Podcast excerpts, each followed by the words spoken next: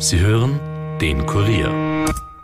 The first rule in investment is don't lose. And the second rule in investment is don't forget the first rule. Ziemlich gut veranlagt. Der Finanzpodcast von Kurier und Krone Hit. Liebe Hörerinnen, liebe Hörer, willkommen bei Ziemlich gut veranlagt, unserem Anleger-Podcast. Heute wieder gemeinsam in unserem Podcaststudio. Wie immer bei mir der stellvertretende Leiter der Kurier Wirtschaftsredaktion, Robert Gledorfer. Hallo Robert. Hallo Rüdiger. Mein Name ist Rüdiger Landgraf. Rüdiger, wie war es in Paris? Es war schön. Also, äh, wie sagt man, äh, très bon. Oui. Also, ja, es war wirklich gut. Äh, seit meiner Ankunft ist der CAC 40 auch gleich um 1,2 Prozent gestiegen. Da sieht man wieder mal, was ich alles an der Börse bewegen kann. Die Stadt mag mich. Nein, es war wirklich super. Eine nette Konferenz über die Zukunft von Radio und Audio und eine Bootsfahrt auf der Seine. Eine Korsett haben wir auch gemacht. Aber kommen wir ins Hier und Jetzt. Wir schauen uns heute an, wie es bei der legendären Zockeraktie GameStop aussieht, wieso es schon wieder Unruhe bei der OMV gibt. Störgeräusche natürlich gibt's auch bei Volkswagen wieder mal und nicht zuletzt darf auch diese Woche Elon Musk nicht fehlen. Robert, wie lief es denn in den letzten Tagen in meiner Abwesenheit an den Aktienmärkten? Naja, solala, wie der Franzose sagen würde. Keine wesentlichen Veränderungen in Europa nach oben und nach unten, ebenso in den USA nicht. Vielmehr würde mich aber interessieren, wie es über den Sommer weitergehen könnte. Du warte, ich, ich hol gerade meine Glaskugel. Kann ja kein Problem sein. Äh, na, meine ist gerade kaputt, aber Jamie Dimon hat eine. Er ist der CEO der US-Bank JP Morgan und er empfiehlt Anlegern, sich vor einem ökonomischen, ich zitiere wörtlich, Hurricane zu schützen, sprich starken Kursrückgängen. Die Argumente dafür sind bekannt, Wegfall der Anleihekäufe durch die Fed, Zinserhöhungen und er rechnet mit Ölpreisen bis, ich hoffe du siehst, 150 bis 175 Dollar pro Barrel. Das Wegen, ist- das ist wirklich heftig, ja.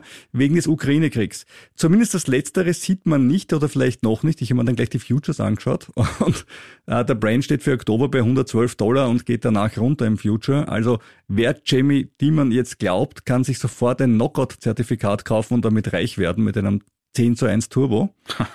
Äh, Ich tue mich immer schwer mit dieser Art von Prognosen, zumal es auch die Gegenmeinung gibt, nämlich witzigerweise aus der gleichen Firma. Da Das finde ich gut. Da kann Ja. man dann nie falsch liegen. Genau. Wir haben, JP Morgan hat schon immer gesagt, es geht so, aber die zweite Meinung ist von Marko Kolanovic und er leitet die Anatovic? Kolanovic, er leitet die Research-Abteilung, also hat hauptberuflich damit zu tun, das zu machen.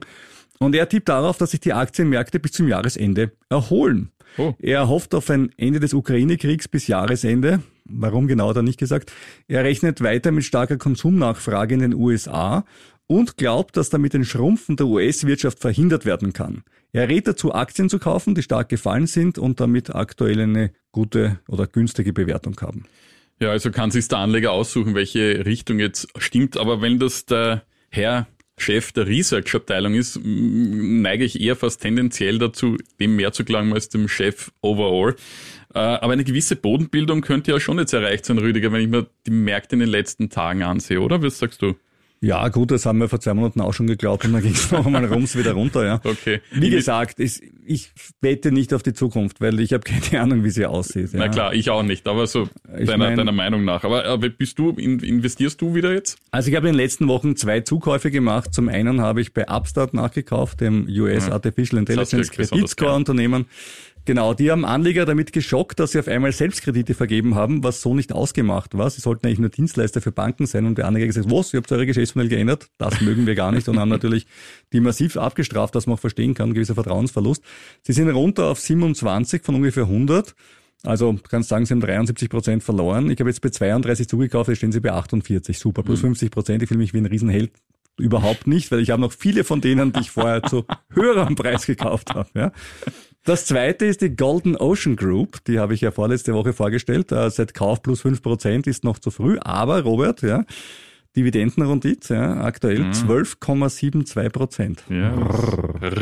Genau. Wichtig dabei ist zu sagen, ich habe nach wie vor viel Cash an meiner Seite, also viel leider nicht, aber für meine Verhältnisse viel Cash an meiner Seite. Äh, der Schmerz zwar bei der Inflation, aber ich bin mir nicht ganz sicher, ob wir den Boden schon erreicht haben. Ich wäre nicht schockiert, wenn es noch einmal um 10% runtergeht. Nein, würde mich auch nicht schockieren, daher halte ich mich persönlich ja noch zurück, aber die von dir vor kurzem präsentierte Aktie des Frachtschifffahrtunternehmens Eagle Bulk Shipping würde mich ja wirklich reizen. Ja, hat, äh, Eagle- aber ich traue mich, wie gesagt. Ja. Eagle Bulk Shipping ist auch eben ein, diese Schüttgutschiffe, die ein Zungenbrecher sind. Also un, Eine unaussprechlich gute Anlagekategorie. Ja. Ja. Da hast du schon was verpasst bei der Eagle Bulk Shipping. Die sind nämlich äh, wieder nach oben gegangen. Vor einem Monat, als wir darüber gequatscht haben, waren seit Jahresbeginn 45 Prozent plus und jetzt sind es 66 Prozent Oh, plus. das Also ist noch einmal nur wow, ja, muss ich sagen. Robert, kennst du das FOMA-Phänomen? Nein. FOMA ist a Fear of Missing Out, ja, die Angst, etwas zu versäumen. Also jetzt gerade hast du bei der Eagle Bulk Shipping hast du ein massives FOMA-Problem. Und das ist eine zutiefst menschlich-psychologische Sache, die treibt uns aber auch oft dazu, Risiken einzugehen, die nicht vernünftig sind, auch beim Anlegen. Und gerade in der jetzigen Sicht bin und bleibe ich ein Freund der Fundamentalanalyse. Sicher, was wir gelernt haben bisher in diesem Jahr, die Psychologie ist kurzfristig sehr wichtig. Wir haben aktuell wenig Leute, die das Gefühl haben, etwas zu versäumen, wenn sie nicht investieren, eben Eher im Gegenteil, wir haben Leute die haben das Gefühl, sie haben ihr Leben versäumt, weil sie investiert haben. Beides stimmt natürlich nicht. Ja? Und viele Anleger, mich eingeschlossen, hatten auch schon einmal mehr Spaß mit ihren Portfolios. Die Medien sind voll mit Negativschlagzeilen. Wir haben und hatten Katastrophen von Omikron bis Putin. Und trotzdem gibt es genug Unternehmen, die ihren Job ordentlich machen, Gewinne einfahren oder gute disruptive Geschäftsmodelle haben, die zu raschem Wachstum führen. Und daran glaube ich halt. Und dann gibt es aber ein Unternehmen, das habe ich heute rausgegriffen, das schreibt Verluste, ist in einem Geschäftsfeld tätig, das schrumpft, nämlich macht ganz was Tolles. Sie verkaufen Computerspiele in Brick-and-Mortar Stores, also in richtigen physischen Geschäften, so wie der Niedermeyer damals in den 80er Jahren, der für den Commodore 64 ein neues Spiel für Dataset gekauft haben. Ja, vielleicht funktioniert das Modell ja noch in den Weiten von Idaho und äh, Kentucky. Selbst dort gibt es schon 5G, das ist eine schlechte Nachricht. Also, sind da gar nicht mal so schlecht Auf den aufgebaut. einsamen Bauernhöfen, ich weiß es nicht, keine Ahnung. Die Firma heißt jedenfalls, nichts gegen Idaho, da habe ich einen Podcast aufgenommen über 5G-Netzwerke, da kenne ich mich aus. Okay, okay. Die Firma heißt GameStop. Ja, und vielen von euch Kennen wir aus dem Vorjahr. ja, vielen von euch wird sie was sagen, wir haben schon mal drüber gesprochen. GameStop ist diese Woche am Dienstag um 14,3 Prozent gestiegen. Oh. Das ist schon ein bisschen was. Auf Monatssicht um über 40 Prozent. Ähm, jetzt zu den Fundamentaldaten. Die Firma hat die letzten vier Quartale Verlust gemacht. Gut, kann passieren. Sind wir nicht in einem Wachstumsmarkt, ist schon mal blöd. Die Firma hat die letzten vier Quartale sogar deutlich mehr Verlust gemacht als erwartet. Und im letzten Quartal gleich mal um 40 Prozent mehr Verlust als erwartet und geht trotzdem rauf. Ne? Fundamental unerklärbar, aber hier geht es um einen anderen menschlichen Grundinstinkt. Fear of Missing Out haben wir schon gehabt. Nämlich Rache. Hier geht es um Rache. Rache an den Hedgefonds. Hedgefonds haben auf fallende Kurse bei GameStop gewettet, durchaus nachvollziehbar bei einer Firma mit einem antiquierten Geschäftsmodell, die Verluste macht. Wie tut man das? Wie wettet man auf fallende Kurse? Man borgt sich Aktien aus, verkauft sie, obwohl sie einem nicht gehören und muss sie zu einem bestimmten Zeitpunkt, sagen wir mal in sechs Monaten, zurückgeben, wozu man sie dann natürlich wieder am Markt kaufen muss. Beispiel, leih ich mir heute eine Aktie um 100 Euro und verkaufe sie weiter, habe ich 100 Euro Cash. Ist die Aktie in sechs Monaten nur über die Hälfte wert, kaufe ich sie um 50 Euro am Markt und denke mir, wie cool ist das denn? Ich habe 50 Euro verdient. Leider haben auch Hedgefonds keine Glaskugel, die funktioniert, also mindestens nicht immer. Die Aktie könnte ja auch steigen, zum Beispiel auf 200 Euro. Dann muss ich die Aktie um 200 Euro einkaufen und habe 100 Euro Verlust. Jetzt ist nicht jeder ein Fan von Hedgefonds. Viele sehen sie als Übel des Kapitalismus, ich übrigens nicht. Aber auf Reddit hat sich eine Gruppe gebildet, die nur um den Hedgefonds zu schaden die Aktie gekauft haben, in dem Wissen, dass die Hedgefonds zu einem bereits bekannten Stichtag die Aktie zurückkaufen müssen. Sie konnten damit auch tatsächlich mehrere Hedgefonds eliminieren. Zuletzt musste Melvin Capital nach Milliardenverlusten die Segel streichen und wurde aufgelöst. Zusammengefasst, Psychologie an der Börse. Ich bin kein Wahnsinnsfan davon, sondern eher mein Fan der Fundamentaldaten. Aber man kann nicht leugnen, sie kann starke Auswirkungen auf Kurse haben. Ob man da mitspielen möchte, ist eine andere Frage. Mhm. Und man kennt ja das Spiel ja bereits bei GameStop. Es wird halt wieder gespielt. AMC Genau. auch und so weiter. Genau, genau, genau. Was gibt's eigentlich Neues von Elon Musk? Es ging ja die Meldung um, er hält überhaupt nichts von Homeoffice und alle, die nicht 40 Stunden vor Ort im Büro verbringen, gelten als Arbeitsverweigerer. Du, ich habe da jetzt extra was vorbereitet. Und hier ist unser Elon Musk Weekly. Yeah, das klingt, Genau. doch, das klingt so harmlos, aber in Wirklichkeit hat er gesagt, jetzt will er 10.000 Leute bei Tesla raushauen. Vielleicht sind das die 10.000, die lieber von zu Hause aus arbeiten. Ist vielleicht beim Autobauer vielleicht ein bisschen schwierig von zu Hause Autos zusammenzubauen. Ähm, Die hat er, glaube ich, aber auch nicht geme- gemeint. Nein, glaube ich auch nicht. Aber hat das einen anderen Hintergrund, dass jetzt Ja. 10.000 Jobs wackeln? Ich denke schon. Zu Tesla, das hat ihm ja viel Spott eingebracht, weil alle finden Homeoffice total cool, aber offensichtlich hat Elon Musk die Erfahrung gemacht, dass die Produktivität im Homeoffice nicht ganz so cool ist wie im Real Office. Okay.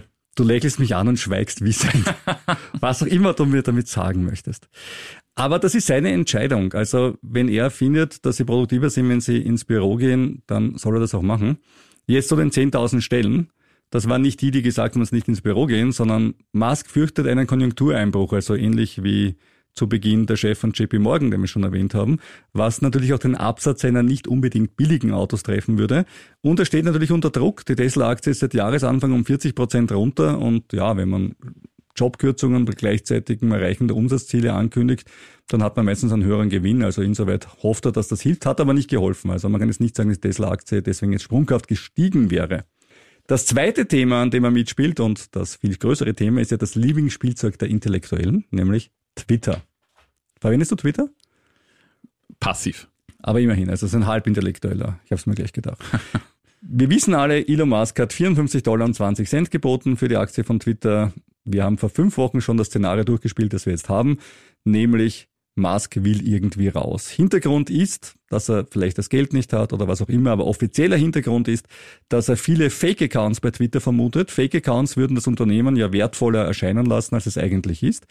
Und er bekommt jetzt Unterstützung und zwar aus Texas, seinem neuen Lieblingsbundesstaat. Da hat er ja eine Gigafactory hingebaut und hat auch dort die Entwicklung seiner neuen Starship-Rakete und ist ja seit kurzem auch Fan der Republikanischen Partei. Na, also entscheiden, wer Böses dabei denkt, dass ausgerechnet jetzt der Generalstaatsanwalt von Texas eine offizielle Untersuchung gegen Twitter einleitet, was Fake-Accounts dort betrifft. Sein Argument, und das klingt wirklich total glaubwürdig.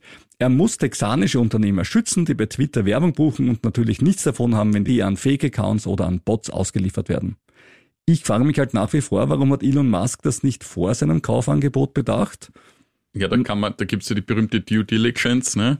Da kann man sich in die Datenräume äh, sozusagen ein, wird einem in die Datenräume Einblick gewährt und dann kann man das alles genau ansehen. Sollte man meinen, dass man das völlig zivilisiert diskutieren kann, hier in dem Fall offensichtlich nicht. Also mal sehen, was er bis nächste Woche macht. Wenn du nicht so lange warten kannst, dann check doch den Kurier Daily Podcast auf kurier.at und überall, wo es Podcasts gibt gibt's jeden Tag ein Update. So ist es. Bleiben wir gleich in der Autobranche. Volkswagen macht auch wieder mal von sich reden. Laut Handelsblatt gibt es massive Probleme beim Einsatz neuer Software in den nächsten Modellen. Zum Hintergrund, VW hat vor zwei Jahren die Tochtergesellschaft Carriot gegründet. In diese wurden 6 Milliarden bereits investiert mit dem Ziel, jedes Auto aus dem riesigen Konzern mit selbstentwickelter Software auszustatten. Das hat mehrere Vorteile, äh, weil es nicht nur die Kosten spart, sondern auch Zeit und wohl auch bessere, adäquatere Lösungen für die Autos verspricht. Doch in der Praxis gibt es jetzt nur massive Verzögerungen. Im Vorstand wird gestritten, wer daran schuld hat. Und weil sich einige Modelle jetzt auch nämlich verzögern könnten.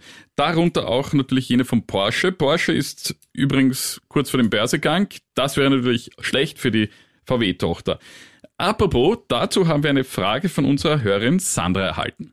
Sie fragt, wird beim Börsegang der Aktie gesplittet und hat man dann beide Aktien im Portfolio, so wie bei Daimler mit Mercedes und Daimler Truck? Wir haben bei VW nachgefragt und folgende Antwort erhalten. Für den Fall eines Börsegangs soll das Grundkapital der Porsche AG in 50% Vorzugsaktien und 50% Stammaktien unterteilt werden und es sollen im Rahmen des möglichen Börsegangs bis zu 25% der Vorzugsaktien am Kapitalmarkt platziert werden. Volkswagen wird ihren Aktionären im Fall eines erfolgreichen Börsegangs vorschlagen, eine Sonderdividende in einem Umfang von 49% der Bruttogesamterlöse aus der Platzierung der Vorzugsaktien und dem Verkauf der Stammaktien auszuschütten. Also geht VW hier einen anderen Weg als Daimler, was ich persönlich auch besser finde, weil man nicht ungefragt Aktien ins Depot gelegt bekommt. Ich finde es schlechter, und zwar okay. aus folgendem Grund, ähm, weil es steuerlich einfach idiotisch ist. Also seine Sonderdividende ist ja super, weil wissen wir schon, Deutschland mit dem Soli und so weiter zahlen wir schon mal mehr Steuer als in Österreich. Da sind wir mit 27,5 Prozent nicht dabei, sondern da sind wir ungefähr bei 30 Prozent.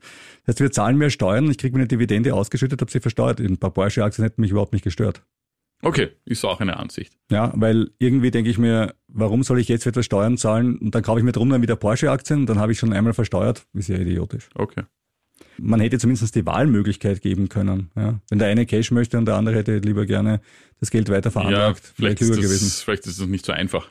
Möglich. Ich habe jedenfalls letzte Woche ungefragt Aktien in mein Depot bekommen. In diesem Fall Amazon-Aktie, nämlich gleich mal 76 Stück. Ja, habe ich einfach so bekommen. Wow. Ja, ja, ich hatte vorher vier, jetzt habe ich 80. Bei Geil. Amazon gab es nämlich einen Aktiensplit. Ah. 20 zu 1, damit die Aktie für Anleger wieder leistbarer wird. Sie war ja bei ca. 2400 Euro pro Stück, jetzt um die 120 Euro. Jetzt sollen wieder mehr Leute die Amazon-Aktie kaufen, die auch an der Börse schon runter ist dieses Jahr, nämlich um 27 Prozent. Analysten sehen sie aber aktuell positiv, schon 47 Bewertungen im Juni. Also die Aktie haben wirklich extrem viele am Radar. Davon 43 Kaufempfehlungen Buy und Strong Buy. Also nach wie vor sehr bullish, trotz der bisherigen eher schwachen Performance dieses Jahr. Mhm, Nochmal die Zusammenfassung. Bei einem Aktiensplit setzt eine Aktiengesellschaft den Nennwert ihrer Aktie herab.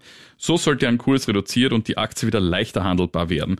Grundkapital der Aktiengesellschaft und Gesamtwert der Aktien bleiben in beiden Fällen unverändert und das ist wichtig.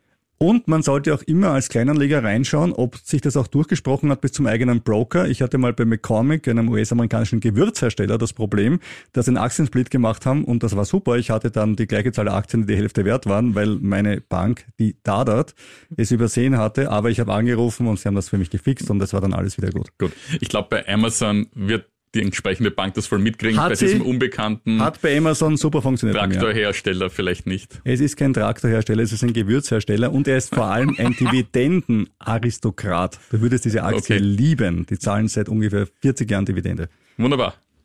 Sandra hat auch eine zweite Frage für uns, die betrifft das Online-Banking von der Erste Bank namens George. Und auch Robert und ich verwenden auch beide George. Nebenbei. das muss man sagen. gesagt. Keine Werbung. Das wird sich noch herausstellen im Zuge der folgenden Meldung, dass es keine Werbung ist. Gibt es eine Möglichkeit, dass in meinem Account bei einem Zukauf eines bereits bestehenden Wertpapiers, zum Beispiel OMV, eine neue Position eröffnet wird? Sprich, dass es bei diesem Wertpapier zu keiner Durchmischung mit der bereits bestehenden Position kommt? Warum wird das überhaupt dazu gemischt? Und zum anderen, warum steht bei keiner der Positionen dabei, wann dieses Wertpapier gekauft wurde? Das wäre informativ und auch sicher leicht darstellbar. Wir haben uns bei der Erste Bank erkundigt und folgende Antwort erhalten. Nein, es gibt bei Zukauf über George keine Möglichkeit, eine getrennte Darstellung der neu zugekauften Stücke zu beauftragen. Wenn die Kriterien der Positionen ident sind, also wie zum Beispiel ISIN, Lagerstelle und so weiter, dann bucht das Wertpapiersystem die zugekauften Stücke mit den bisher schon vorhandenen Stücken zu einer Gesamtposition. George erhält vom Wertpapiersystem die Gesamtposition und zeigt diese Daten in der Depotansicht an. Der Grund lautet, weil viele Kunden im Wertpapier ansparen und zum Beispiel monatlich dazu kaufen. So haben sie immer einen guten Überblick über durchschnittlichen Gewinn oder Verlust. Das wird, so die erste Bank, auch bei anderen Banken so gehandhabt. Ja, das stimmt. Allerdings gibt es bei anderen Banken die Möglichkeit, ich weiß nicht, ob es bei George die Möglichkeit gibt, dass ich über verschiedene Börsen meine Aktien kaufe. Und dann habe ich sie in getrennten Positionen. Ich habe zum Beispiel Spotify zum Teil von der Nasdaq und ich habe Spotify zum Teil äh, von Frankfurt, Euronext. Und dann sind die getrennt, wenn man darauf Okay. Wert legt. Das kann man machen. Allerdings zahlt man dann dafür auch Extra. mehr Depotgebühr, was jetzt bei der Dadat eher wurscht ist, was bei der ersten Bank durchaus ins Geld gehen kann. Zum zweiten Teil der Antwort. Im Detail der George Depot-Ansicht wird das Datum, seit wann die Position am Depot verfügbar ist, angezeigt. Unter dem Punkt in Ihrem Depot seit. Also einfach auf die Position draufklicken, dann öffnet sich ein Infofenster und da steht unter anderem drinnen, wann man das gekauft hat. Ja, das klingt jetzt natürlich super. Und da habe ich gleich gedacht, wenn der Robert das schon so sagt, dann probiere ich das gleich mal aus und mache meinen George auf und schau mal da rein. Und da sehe ich schon mein, mein Portfolio bei George, das mich an sich jetzt nicht froh macht, aber es liegt mehr an meinem schlechten Anlegergeschick als an der ersten. Da können die nichts dafür. Und ich sehe hier zum Beispiel den BNPP China Equity Capital, wie man sich vorstellen kann, kein Spaß gewesen. Und was sehe ich nicht? Ein Kaufdatum. Dann habe ich mir gedacht, okay, vielleicht liegt es daran, dass ich meine George-App nicht aktualisiert habe. Normalerweise machen die das selber, aber ja, vielleicht mal nicht. Gehe in den Play Store, schau nach, George-App auf meinem Gerät die aktuellste Version. Kein Datum verfügbar. Ja, ich habe das natürlich auch überprüft. Bei mir ist das Datum verfügbar. Bei Ja, ist echt cool. Wir haben nämlich unterschiedliche Versionen, wo, wo, obwohl wir beide Android verwenden und Ja. beide die aktuellste Version verwenden, die uns der Store ausspuckt. Ich bin auf Android 12, du wahrscheinlich genauso. ja, Und äh, trotzdem kriegen wir unterschiedliche Apps und Roberts App hat das Feature mit dem Datum und meine hat's nicht. Und wie es bei der Sandra ausschaut, schreibt sie uns am besten wieder ein ziemlich gut veranlagt at kurier.at. Dann wissen wir das auch. ja. Ja. An dieser Stelle wie immer unser wichtiger Hinweis. Die Erwähnung von Aktien und anderen Anlageinstrumenten in diesem Podcast stellt keine Kaufempfehlung dar. Wenn du mit deinem eigenen Geld investierst, bist auch du dafür voll verantwortlich. Wir sind für unser eigenes Geld verantwortlich. Informiere dich bitte immer möglichst breit, bevor du dich zum Handel mit Wertpapieren oder anderen Veranlagungen entschließt. Zum Thema, wir sind selbst verantwortlich für unser eigenes Geld. Eine kleine Quizfrage. Robert, ein kleines Zahlenraten. Was sagt dir 29,70 Dollar? Keine Ahnung. Das ist der Kurs von Rivian gewesen gestern. Ah, hör doch auf. ja. Neuigkeiten gibt es bei Facebook oder Facebook darf man gar nicht mehr sagen, bei Meta. Meta. Meta. Sheryl Sandberg geht, die rechte Hand von Mark Zuckerberg. Seit der Ankündigung verlor die Aktie rund zwei Prozent. Ob genau deswegen ist die spannende Frage, denn Tech-Aktien, wie schon öfters erwähnt, sind ja derzeit etwas unter Druck. Unter Druck oder vielleicht mehr Aufregung gab es in den letzten Tagen bei der OMV ähm, wieder mal. Denn zu meiner Überraschung, ich habe es letzte Woche anders gesagt und glaube ich auch viele andere haben nicht damit gerechnet, wurde Ex-Chef Rainer Seele in drei Punkten in der Hauptversammlung von den Aktionären nicht entlastet. Zwei davon haben mit Russland zu tun. Einerseits die vielen Investitionen in dem Land, zweitens der Sponsoringvertrag mit dem russischen Fußballclub Zenit St. Petersburg. Jetzt frage ich mich ja schon, in beiden Punkten waren ja die Aufsichtsräte dabei und haben beides ja abgenickt. Und man war ja auch zufrieden damit, dass billiges Gas aus Russland kommt. Also in meinen Augen irgendwie eine Kindesweglegung. Äh, ja. Ich glaube, das ist einen Punkt, wo irgendjemand aus dem OMV-Vorstand verabschiedet wurde mit einer relativ mächtigen Zahlung. Ja, ich glaube, da war es so, dass sie gesagt haben, das haben sie nicht gewusst. Das haben sie nicht gewusst, das ist richtig. Aber diese beiden Punkte verstehe ich dann wirklich nicht. Das ist, ja, so, und äh, was heißt das jetzt, wenn ich auch einmal Vorstandsvorsitzender eines börsennotierten Konzerns werde ja, also in zwei Wochen? Was heißt das jetzt für mich, wenn ich nicht entlastet werde? Muss ich mich da jetzt schlecht fühlen? Ja, als vielleicht als künftiger CEO von Krone Hit nach einem Börsegang äh, wird es dann, wenn du dann nicht mehr CEO wärst, Viel Spaß damit. Äh, hätte es dann keine Bedeutung mehr, weil weil du ja eben nicht mehr Vorstandschef bist und dann wäre, äh, wäre das erledigt. Wenn du allerdings noch Vorstand Chef bist, dann müsstest du dafür gerade stehen, sprich die Verantwortung übernehmen und dann wärst du wahrscheinlich auch nicht mehr lange Vorstandschef. Äh, Seele kann jetzt selbst gegen die Nichtentlastung Einspruch erheben. Möglich, dass er das macht. Äh, schließlich schadet das Ganze auch seinem Ruf. Dem Aktienkurs konnte es allerdings nicht schaden, der konnte sogar zulegen. Also wenn ich da aus meinen bescheidenen Kenntnissen des Vereinsrechts zitieren darf, wenn du nicht entlastet wirst als Vorstand, haftest du privat. Ist das beim Seele auch so? Also können die sagen, lieber Seele, du hast diesem einen Mitarbeiter diese Abfertigung, was auch immer es war, ausgezahlt und ohne dass wir es wussten, du haftest jetzt zivilrechtlich privat. Viel Spaß damit. Ich habe das so verstanden, dass das jetzt vorläufig erledigt ist. Dass da jetzt keine, keine Strick mehr aus dem gedreht werden kann. Gut, können wir uns für nächste Woche ansehen, ob eine Nichtentlastung zivilrechtliche Ansprüche begründet. Also sprich, ob der einfach was zahlen muss dafür. Ja. Könnte es ja bedeuten. Ich weiß es nicht. Bin kein Jurist, aber bis nächste Woche haben wir einen aufgetrieben, der es uns Wir werden einen Kapitalmarktjuristen dazu befragen. Das war's schon wieder mit der heutigen Folge von Ziemlich gut veranlagt. Wer Fragen, Anmerkungen oder Kommentare hat, dann bitte an ziemlich gut veranlagt kurier.at schreiben. Wir freuen uns über jede E-Mail, vor allem von der ersten Bank, die uns erklärt, warum wir unterschiedliche Apps haben, obwohl wir beide auf Android sind und warum meine noch immer kein Datum anzeigt. Wir freuen uns aber auch über alle anderen E-Mails und ebenso über positive Bewertungen auf Spotify und anderen Plattformen. Wir hören uns dann nächste Woche wieder, dann vielleicht reicher. Aber ziemlich sicher weiser. Und wer weiß, vielleicht mit einer neuen App.